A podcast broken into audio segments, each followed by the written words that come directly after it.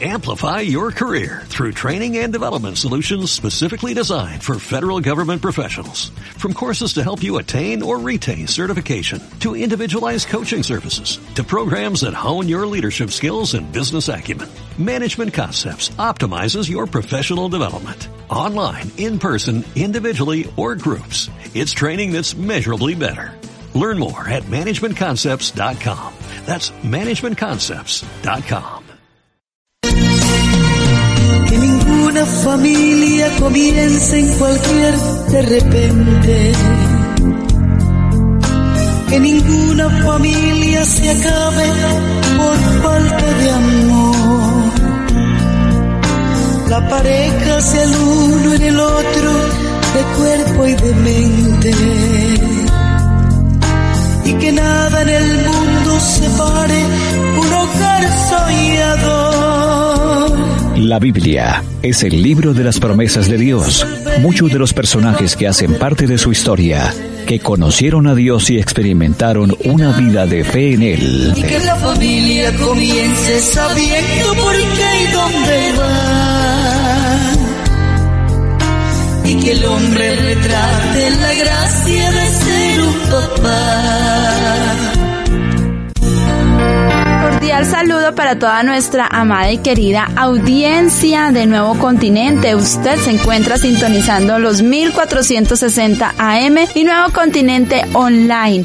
Nos complace y es de gran bendición junto a mi esposo Juan de Jesús Sánchez Aponte y nuestra querida amiga doctora la psicóloga clínica Jolie Evelyn Calderón acompañarlos a ustedes en este espacio llevándoles consejos prácticos para que sigamos renovándonos y construyendo familias conforme al corazón de Dios que marquen la diferencia ante las demás familias que no tienen a Cristo Jesús en su corazón.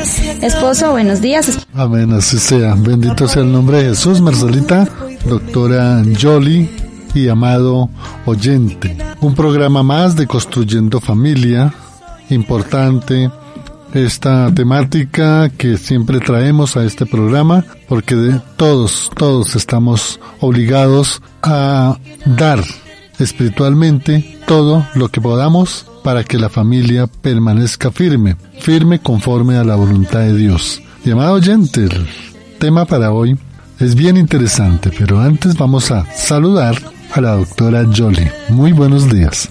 Muy buenos días, doctor. Eh, muy bu buenos días para Marcela y para todos los oyentes. En verdad es una gran bendición, eh, como bien lo han dicho ustedes, poderlos acompañar en una emisión más de Construyendo Familia. Bueno, gracias, doctora.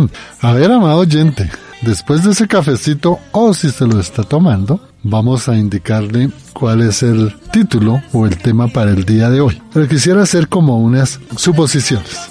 Usted cuando era niño recuerda que le daba cosita y se ponía de mal genio porque de pronto le daban o lo saludaban o hablaban mejor de su hermanita mayor o menor o de su hermanito. Eso a todos nos pasó. Pero en la escuela, cuando una amiguita sacaba mayor nota y usted felicitaba a su amiguita, pero internamente sentía un dolor allá y a la otra amiguita les decía, eso es porque puede tener algo por allá con el profesor y por eso le puso buena nota. O en el trabajo, cuando el amigo o la amiga lo ascienden de cargo y de pronto esa persona esperaba que más bien era ella o él y le cuesta un trabajo para felicitarla, o si lo hace, lo hace como en unas palabras como que no son originales o no son genuinas. Pues eso nos pasa a todos. Y eso se llama envidia. Envidia, sí. Entonces, es lo que vamos hoy a examinar. ¿Qué es la envidia? ¿Cómo se genera la envidia? ¿Cuáles son las características? Y desde luego, que un ejemplo tomado de las Sagradas Escrituras, que es la que nos guía y es la mejor verdad y es donde debemos nosotros fundamentarnos porque allí está la única verdad que es la palabra de Dios. Bueno, entonces, eh, doctora Jolie, ¿qué es eso de la envidia? ¿Por qué nadie se libra de eso, doctora? Sí, es verdad. Mire que si uno busca en un diccionario secular encuentra que la envidia es ese sentimiento de tristeza o de enojo que experimenta la persona que no tiene o desearía tener para sí algo que otra posee. Pero si uno va, eh, digamos, profundizando un poco más en el diccionario bíblico, encuentra que además de definirlo como ese sentimiento de molestia por el bien ajeno, eh, porque otro tiene algo que deseamos para nosotros, también hace referencia a que produce esa inclinación a negar la existencia de la otra persona, a tratar de poseer lo que la otra persona tiene, incluso a tratar de destruir a la persona misma y sobre todo a sentir odio hacia la persona que posee lo que deseamos. Entonces, pues obviamente estamos hablando de un sentimiento que es negativo, que suele reducir a quien envidia a una persona hostil, amargada, frustrada y que generalmente define al envidioso eh, como una persona que busca o que oculta de muchas maneras a través de la hipocresía, de la adulación o de ser oportunista, quien eh, trata de ocultar este sentimiento, pero pues lo que muestra finalmente es una clara declaración de sentimiento de inferioridad, es algo que está reflejando una baja autoestima en la persona, una baja estima de sí misma que la lleva a desarrollar este tipo de cosas. Pero como bien dice el doctor, qué, qué mejor que poderlo analizar a la luz de una situación de la Biblia, porque el Señor finalmente en su perfecta palabra nos ha enseñado nos ha dejado cómo estos sentimientos y estos malos hábitos que permitimos en nuestra vida no solamente nos destruyen a nosotros, sino también destruyen una familia completa.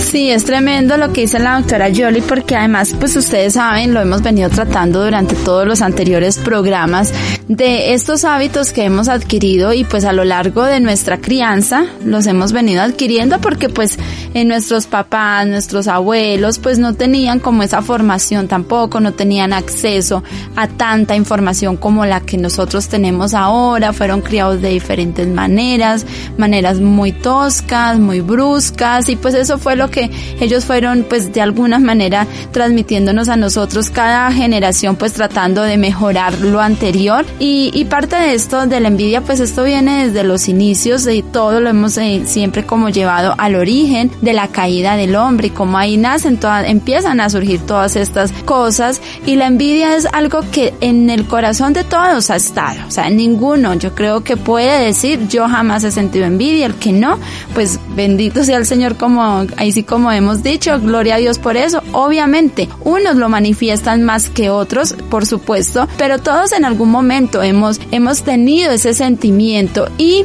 para también poner en contexto a nuestros oyentes, el sábado pasado hablamos del hábito de la murmuración y nos llevó precisamente el de la, o sea, al final del programa hablábamos con, con Juan, con la doctora Jolie de que parte también de esto es la envidia que nos lleva a murmurar, a, a, tener como ese resentimiento hacia las otras personas, es eso, o sea, entonces hay una raíz ahí fuerte de por qué murmuramos, pues porque hay una envidia, porque somos inconformes, por nuestra baja autoestima, porque no nos valoramos también, por eso envidiamos a otros, porque creemos que lo de nosotros es menos o porque yo soy delgada y la otra pues no, entonces de pronto o viceversa, sí, entonces no nos valoramos y no nos queremos nosotros mismos, queremos siempre como estar su, eh, es ese interés superior. Y eso lo veíamos ayer con el tema de Satanás, como él ha querido siempre estar por encima de, quiso estar siempre por encima de Dios, de lo que Dios hace.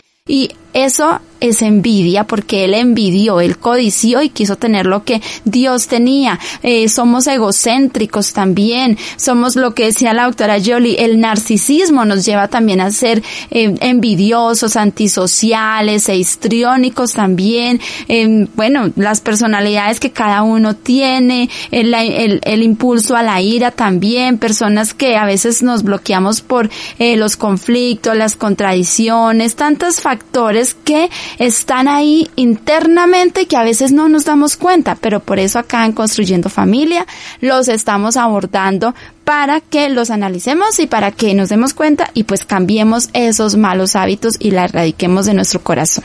Sí, esa es la finalidad de este programa con este tema. Lo decía la doctora Jolie, sí, es un, un sentimiento, ya está inserto en el ser.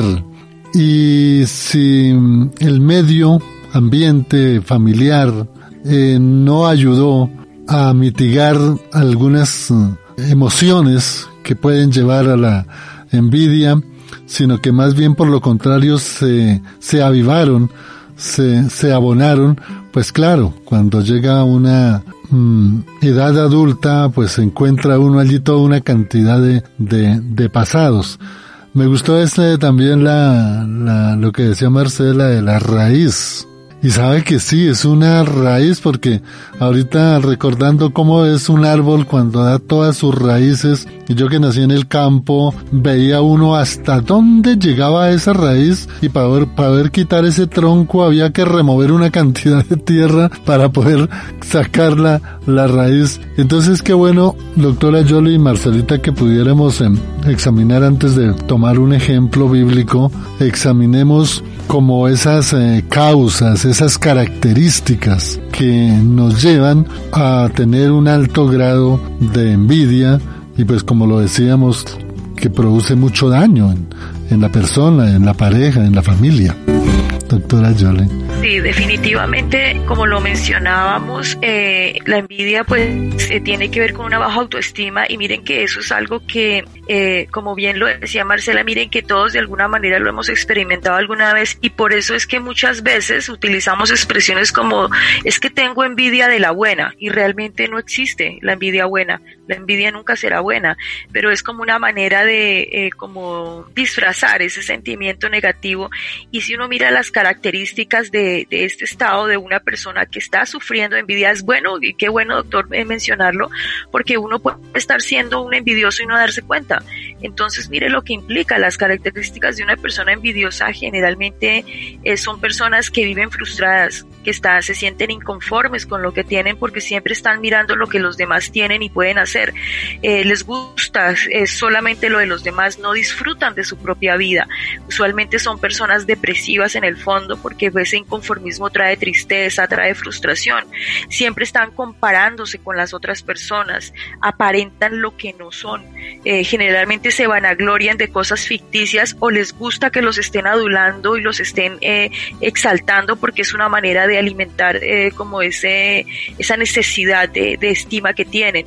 Eh, se fijan incluso, eh, son personas que a veces uno ve que se fijan en marcas o en las cosas superficiales, ese es otro de los, de los rasgos, o sea, como estar pendiente de que si no estoy comprando la marca que está de moda o la que es más costosa, entonces no estoy dando o recibiendo lo mejor.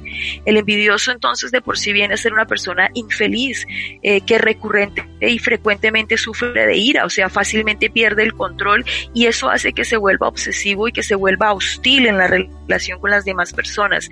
Eh, es una persona que difícilmente progresa, precisamente porque como está pendiente de los bienes y de las cosas de los demás, pues no se esfuerza por lograr lo propio eh, y suele tener, por lo tanto, actitudes agresivas hacia los demás. Pero miren que incluso veía yo algo que me llamó mucho la atención y es que en la mayor parte de los autores que clasifican las envidias, la que siempre está en primer lugar es la envidia hacia la pareja. En las clasificaciones uno encuentra que la que está por, en, o sea, como por encima de las otras y es pareciera como que es que hay que los éxitos de la pareja pueden hacer que el envidioso sienta una espina clavada en su interior, en el fondo de su corazón eh, y que quiera superar, entonces entra en una relación de competencia con su pareja y esto le ocurre pues porque basa sus relaciones en el poder como en ese concepto de yo soy mejor que tú porque estoy por encima de ti.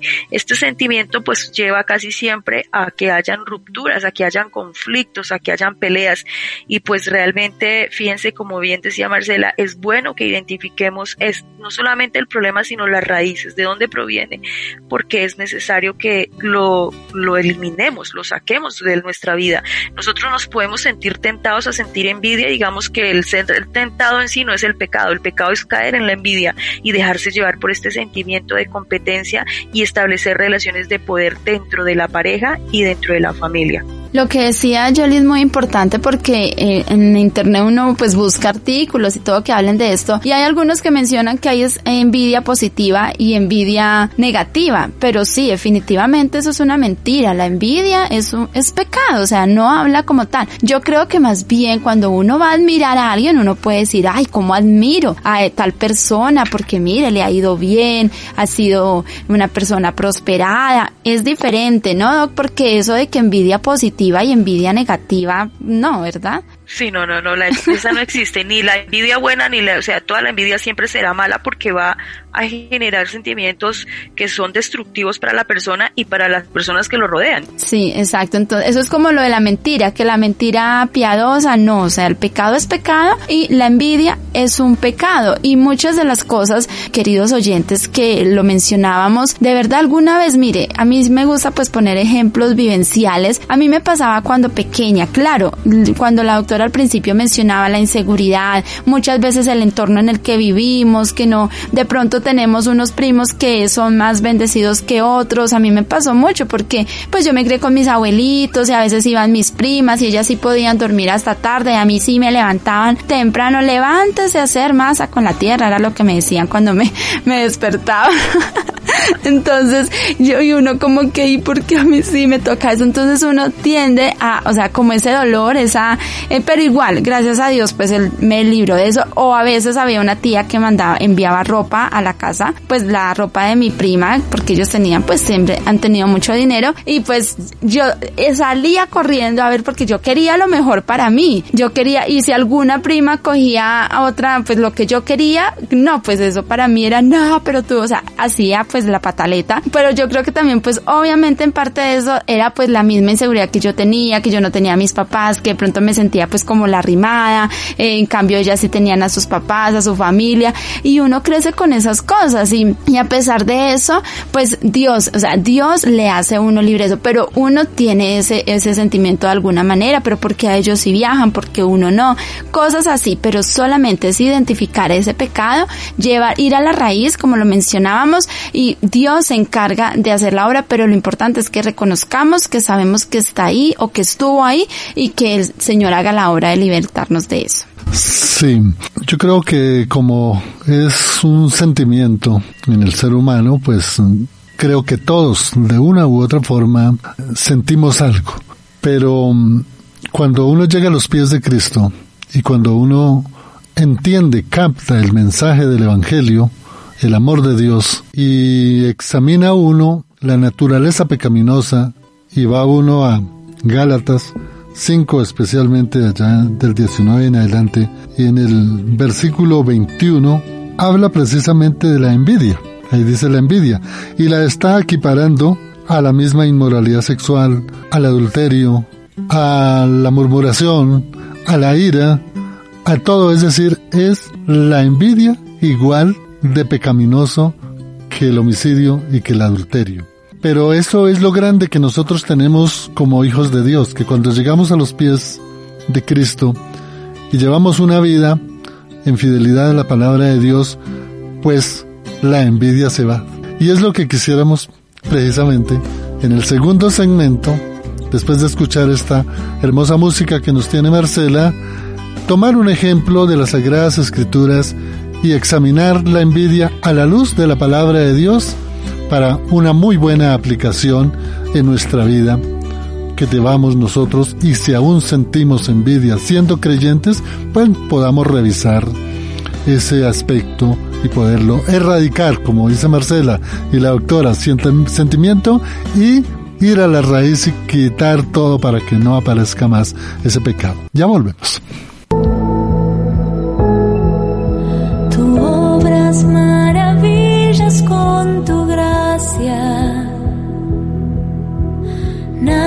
Es imposible en tus manos. Ven hasta lo más hondo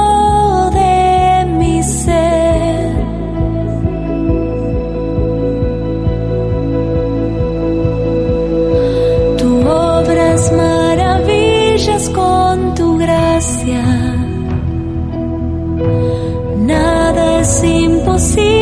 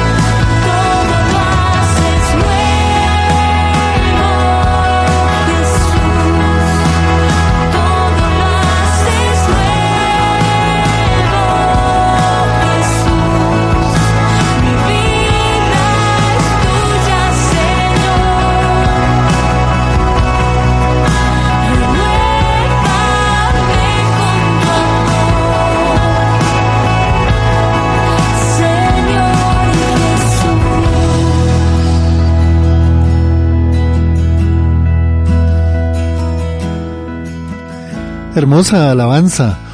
Vea cómo el texto nos indica cómo realmente llegar a la raíz, llegar a la fuente donde se producen de pronto los malos deseos, las malas actitudes, los malos pensamientos. Y como indicamos anteriormente, qué bueno poder centrar en este segmento un ejemplo o tomar un ejemplo de las Sagradas Escrituras. Y Marcelita, doctora Jolie, me llama a mí mucho la atención el caso de la familia entre Jacob y bueno, eh, sus esposas, pues en Raquel. Pero mirando me llama mucho la atención que sí se cometieron algunos errores tremendos en la familia de José, pero eso como que venía de la familia anterior, es decir, de Isaac y de Rebeca.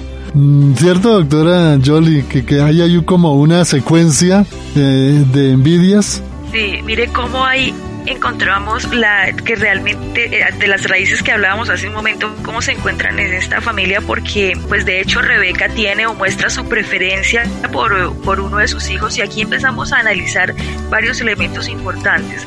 Cuando dentro de una familia los padres tienen preferencia por uno de los hijos o inclinación pues eso los va a llevar a tomar eh, decisiones y acciones equivocadas. En el caso de Rebeca ella quería favorecer a su hijo Jacob y ella misma es la que lo aconseja para que engañe al papá y así recibir la bendición y la primogenitura. Entonces ella misma se encarga de asesorarlo para que él vaya y prepare y haga los alimentos que le iba a llevar al papá y cómo engañarlo para que él creyera que estaba era bendiciendo a Esaú y no a Jacob. Entonces eh, ahí vemos cómo está esa semilla de la envidia sembrada en esta familia desde este hogar cuando la misma mamá de alguna manera muestra el favoritismo por su hermano y seguramente Isaac, como lo dice el, el texto bíblico, también él tenía preferencia por Esaú y lo que Esaú le casaba y le llevaba de comer. Entonces ahí había como también una división, ¿no? Y de hecho uno encuentra como ese... Em, eh, esta situación, este, esto se, se, se convirtió como en un, eh, ¿cómo lo llamáramos? En, algo que se fue heredando de una generación a la otra, en un patrón de comportamiento.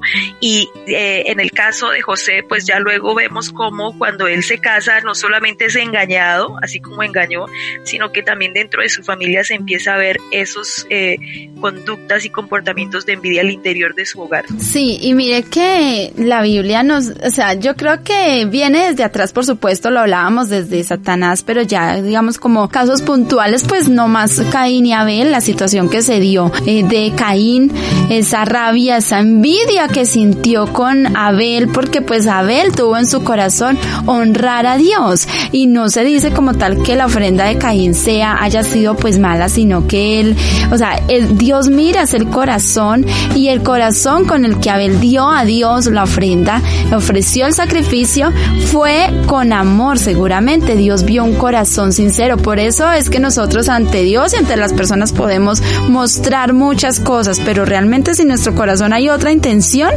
ahí es donde por eso a veces no nos salen las cosas. Entonces allí vemos como Caín, esa envidia que sintió y pues ya sabemos la tragedia que sucedió y pues de ahí en adelante todo lo que se vivió José con sus hermanos, José en su alegría y me imagino todo emocionado de que, mire, soñé esto, aquello, y los hermanos empiezan a sentir esa rabia, esa inseguridad, y yo creo que eso es el caso más palpable también que hay de lo que es la envidia que sucede en familias, pero cuál es, o sea, quién es el, quién es el que comete el mal, el que cuenta las cosas, el que dice, eh, mire, tengo esto, tengo aquello, me ha ido súper bien, no, el problema es del que lo escucha, que no ha sanado su corazón y que tiene una cantidad de vacíos que lo llevan a envidiar al otro y a sentir rabia y enojo hacia esa persona.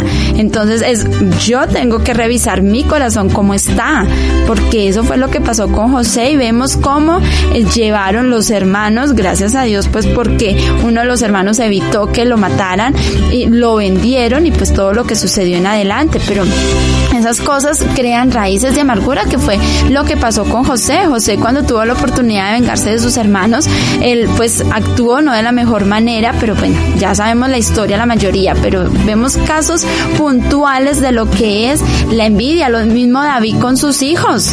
Absalón, imagínense cómo envidió el trono de su padre y todo lo que hizo también por, eh, por derrocarlo de su reinado, todos los, todas las cosas que pasaron.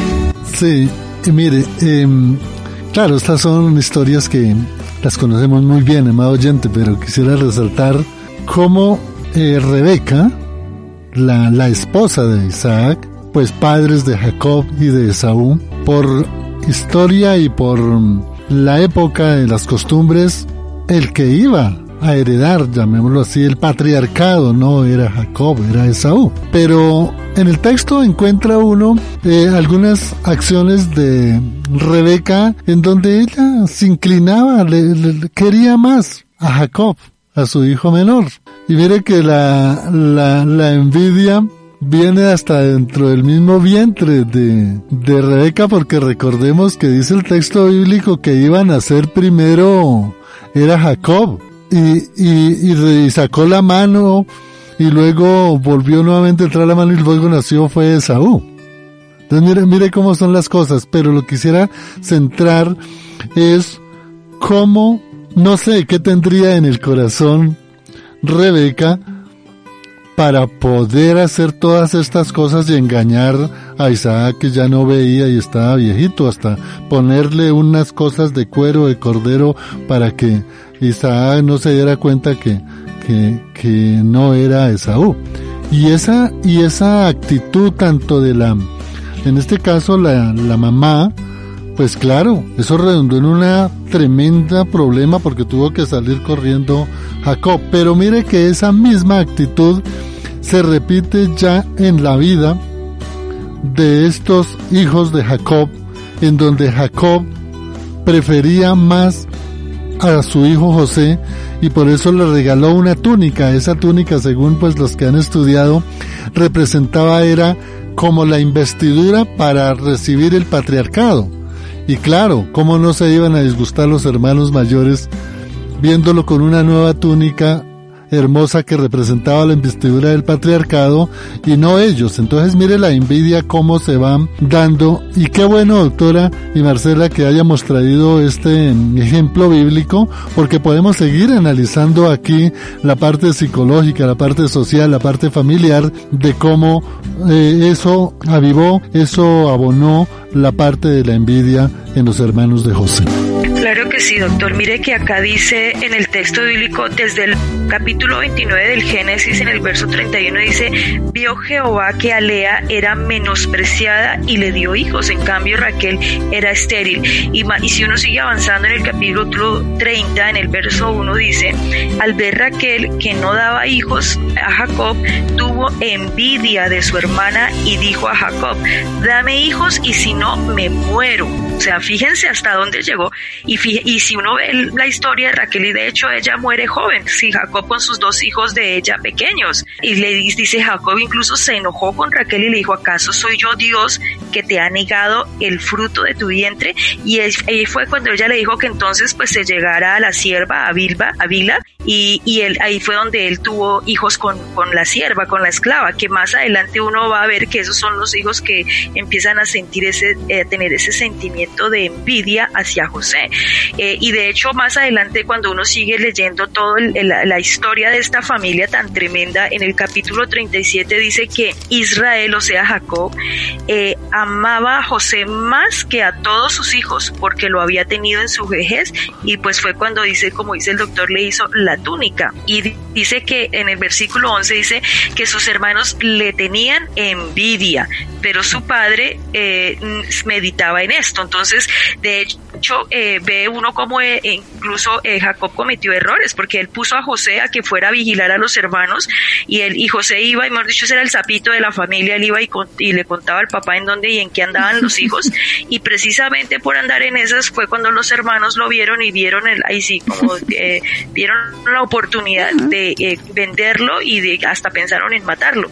Entonces miren cómo esta situación de familia se llega a tal punto o sea por un lado la relación y la rivalidad entre hermanas, porque aquí se se nota que entonces eh, en el caso de Lea fue una mujer menospreciada, fue maltratada porque Raquel sentía envidia de ella, de ver que ella sí podía tener hijos y Raquel no.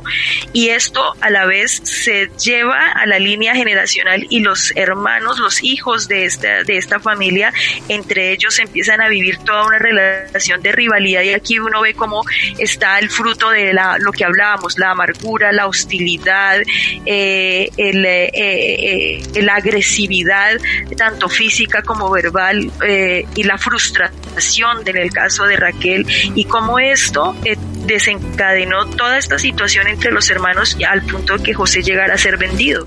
Sí, tremendo. Este, de verdad, este relato es apasionante y pues tremendo porque eso nos muestra a nosotros como somos. Y eso es lo hermoso de la palabra de Dios, que nos muestra personas totalmente, o sea, humanas, eh, también rotas, vueltas nada, que venimos ante nuestro Dios, que Él es el que nos sana, nos libera de todo esto, porque tremendo, yo, o sea, y yo creo que nosotros como padres, los que somos papás, cometemos muchos errores, porque a veces eh, hay padres, eh, gracias a Dios, digamos que, pues, Juan, yo que él se abraza a uno, abraza al otro, y pero hay padres que cometen, cometemos errores a veces cuando le damos más al uno que al otro, o cuando no entendemos que nuestros hijos son diferentes, que nuestros hijos, alguien alguna vez me decía, mira, los dedos de la mano son diferentes, asimismo los hijos, o sea, el problema de nosotros como padres, porque la idea es ir a la raíz y nosotros como padres tenemos la obligación de corregir estas cosas.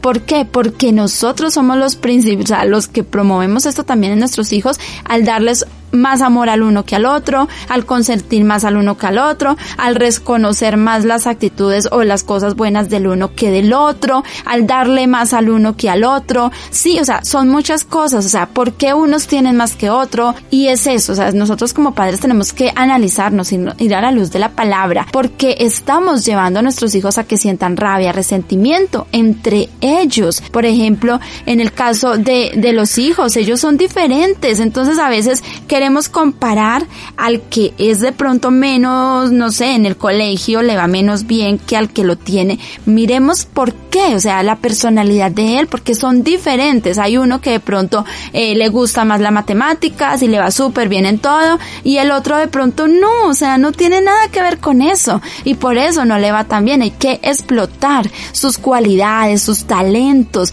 para que así podamos lograr en ellos que ellos sean esas personas que nosotros queremos exitosas, que les va bien en las cosas, pero es indagar en el corazón, no pretender que todos sean iguales, porque no son iguales. Y como nosotros así como papás, yo no soy igual a mi esposo y mi esposo no es igual a mí. Y yo exijo como esposa que mi esposo me respete mi forma, cosas de mí que son propias de mí, como yo también respeto las cosas esenciales de mi esposo, pues así mismo nosotros debemos también ir a nuestros hijos y conocerlos. No sé, doctora Jolie, si te parece así, ¿estás de acuerdo en esta parte que yo estoy mencionando? No, sí, totalmente. De hecho, eh, aquí si uno analiza es lo que pasa al interior de esta familia, ve uno cómo realmente la raíz incluso viene desde la misma relación y actitud de los padres.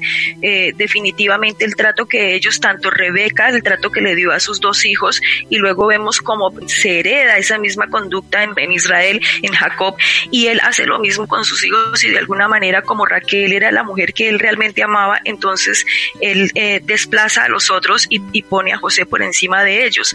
Comparar los hijos no es bueno. Eh, destacar las cualidades del uno por encima del otro siempre va a causar heridas en el corazón de los otros hijos y eso los va a llevar a tener pensamientos como por ejemplo, esto no es justo, porque mi papá o mi mamá prefiere a mi hermano? ¿Quién se cree que es este para que te tener privilegios. Seguramente los hermanos de, de, José pensaron eso. O porque yo no recibo el mismo reconocimiento que recibe mi hermano. O porque siempre son ellos los que reciben o él el que recibe la bendición. Y esto es algo que va abriendo una herida en el corazón mm. de los niños cuando están pequeños y va generando toda una raíz de amargura. Y esa amargura es la que va permitiendo que se vayan incubando sentimientos y la necesidad como de venganza, ¿no? De que de hacer justicia por las propias manos, que eso fue lo que hicieron los hermanos de José.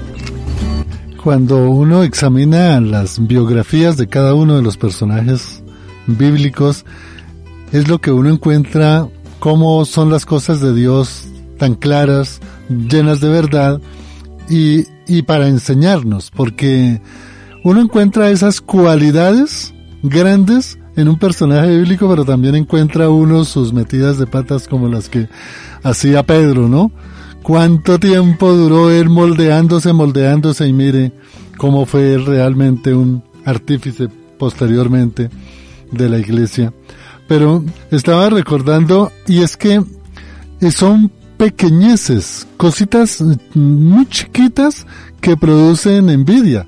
Y estaba recordando de, de Raquel cuando el hijo de, de Leda, Judá, eh, regresó del campo y el muchachito, me imagino yo, llegó muy contento o pensó en traerle unas frutas que en esa época se llamaban las mandrágoras, se las trajo a su mamá Lea. Y Raquel se dio cuenta y le formó un problema a Lea si no le daba también mandrágoras y ella exclamaba, se ve en el texto, dame mandrágoras. Entonces, por esas pequeñeces, por una frutica que hoy es como llevar una manzana, llamémoslo así, ¿cómo produjo un, un acto de envidia de parte de esta mm. persona, ¿cierto, Marcela y, doctora Jolie?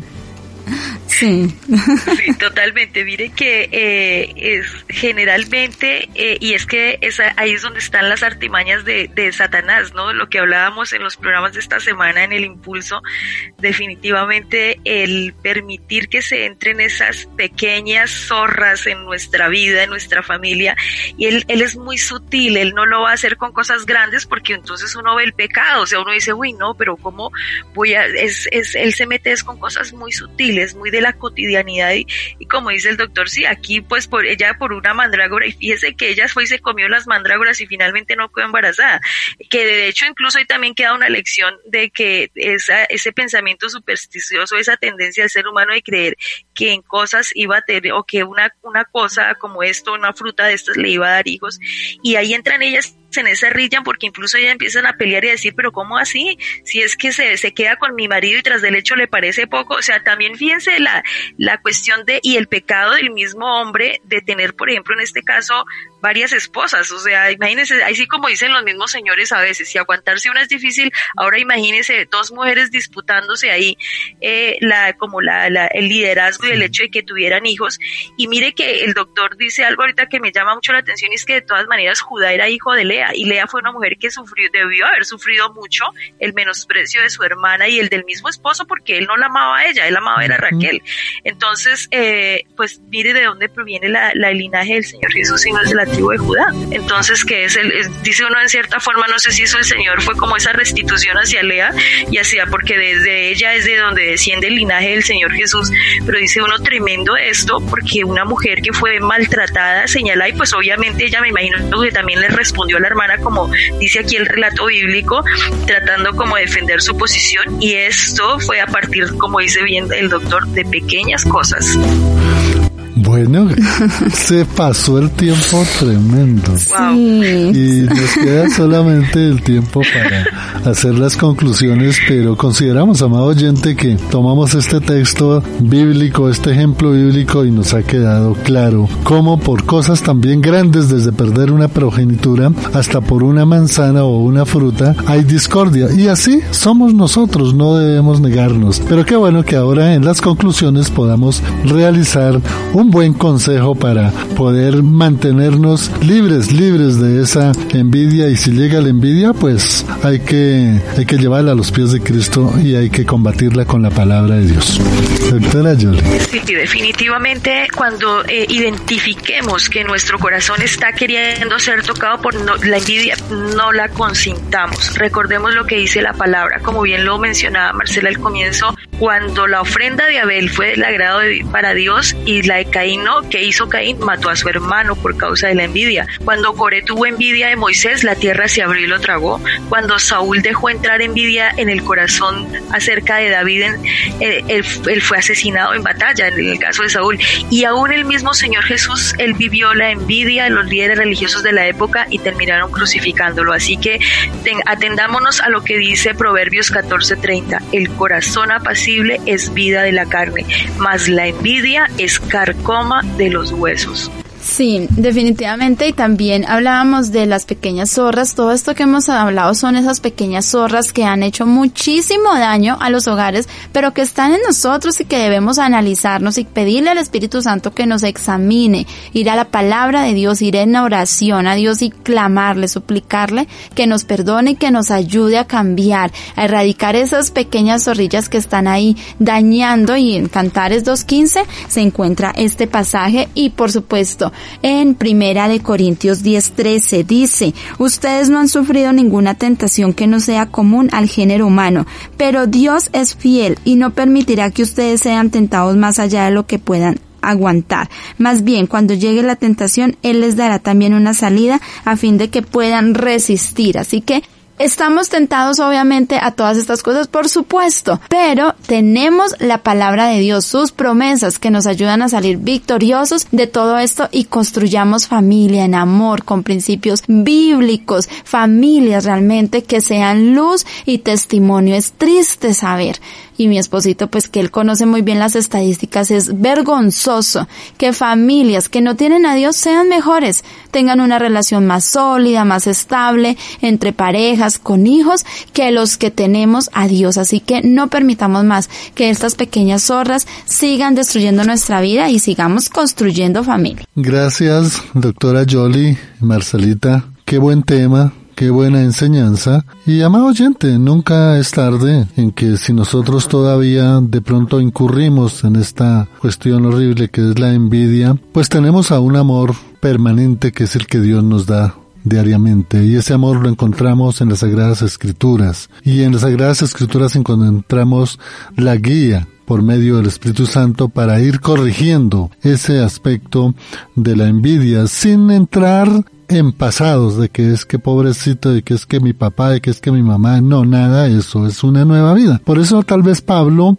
con justa razón, cuando él ya no estaba en Corinto, eh, envió una carta, que fue la primera carta, a los Corintios, y él se dio cuenta que pues los corintios seguían lo mismo, como si nada, ¿no? Entonces él en 1 Corintios 3.3 le dice al pueblo de los corintios, le dice, pues todavía son carnales. ¿Y por qué les dice que todavía son carnales? Porque a Pablo le contaron, porque mientras, dice Pablo, mientras exista la envidia y la discordia entre ustedes, pues van a ser carnales.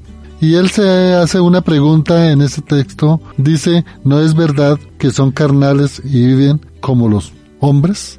Es decir, les dice, mire, ustedes siguen carnales porque ustedes siguen viviendo sus mismas costumbres, pensando en el pasado, pensando en que fue que a mí no me dieron estudio, que es que a mí no me ayudaron, y entonces Pablo acá se refiere, olvidar todo eso, el pasado. Y amado oyente, tener en cuenta este versículo, 3 del capítulo 3 de Primera de Corintios. Es decir, que mientras aflore en una persona la envidia, todavía hay carnalidad. Pero el amor de Dios nos lleva a la palabra para que nosotros digamos a Él quíteme esa envidia porque con nuestros propios esfuerzos no podemos liberarla. Doctora Jolie. Creo que ya todo lo más importante ha quedado dicho y de verdad que qué bendición eh, que la palabra del Señor nos da las herramientas que necesitamos para construir familias sanas, para liberarnos, ser libres, porque eso es lo que quiere el Señor.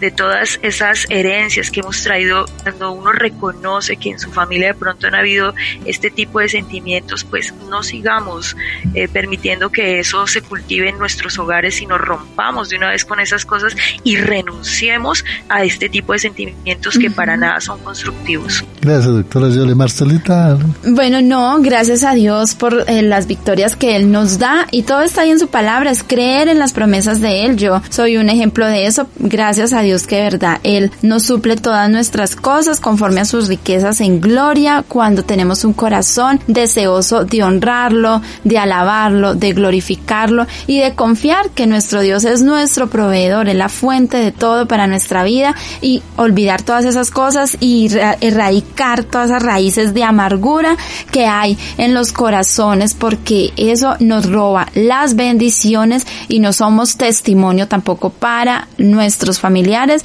y para las personas que nos rodean. Gracias, amado oyente. Así damos por terminado un programa más, Construyendo Familia. Recordamos que este contenido se retransmitirá eh, siempre el próximo sábado a las 3 de la mañana. Qué bueno si lo, vuelven, lo quieren volver a escuchar o hay alguna familia, algún amigo, ojalá en el campo, para que les comuniquen y lo vuelvan a escuchar. Yo siempre los escucho y realmente aprendo mucho al volver a escuchar este programa. Dios lo bendiga, amado oyente, doctora Jolie, bendiciones, Marcelita, bendiciones. Bendiciones, para todos. Chao, Chao, bendiciones Que ninguna familia comience en cualquier de repente. Que ninguna familia se acabe por falta de amor. La pareja sea el uno en el otro, de cuerpo y de mente. Y que nada en el mundo separe un hogar soñador. La Biblia es el libro de las promesas de Dios. Muchos de los personajes que hacen parte de su historia, que conocieron a Dios y experimentaron una vida de fe en Él. Y que la familia comience sabiendo por qué y dónde va.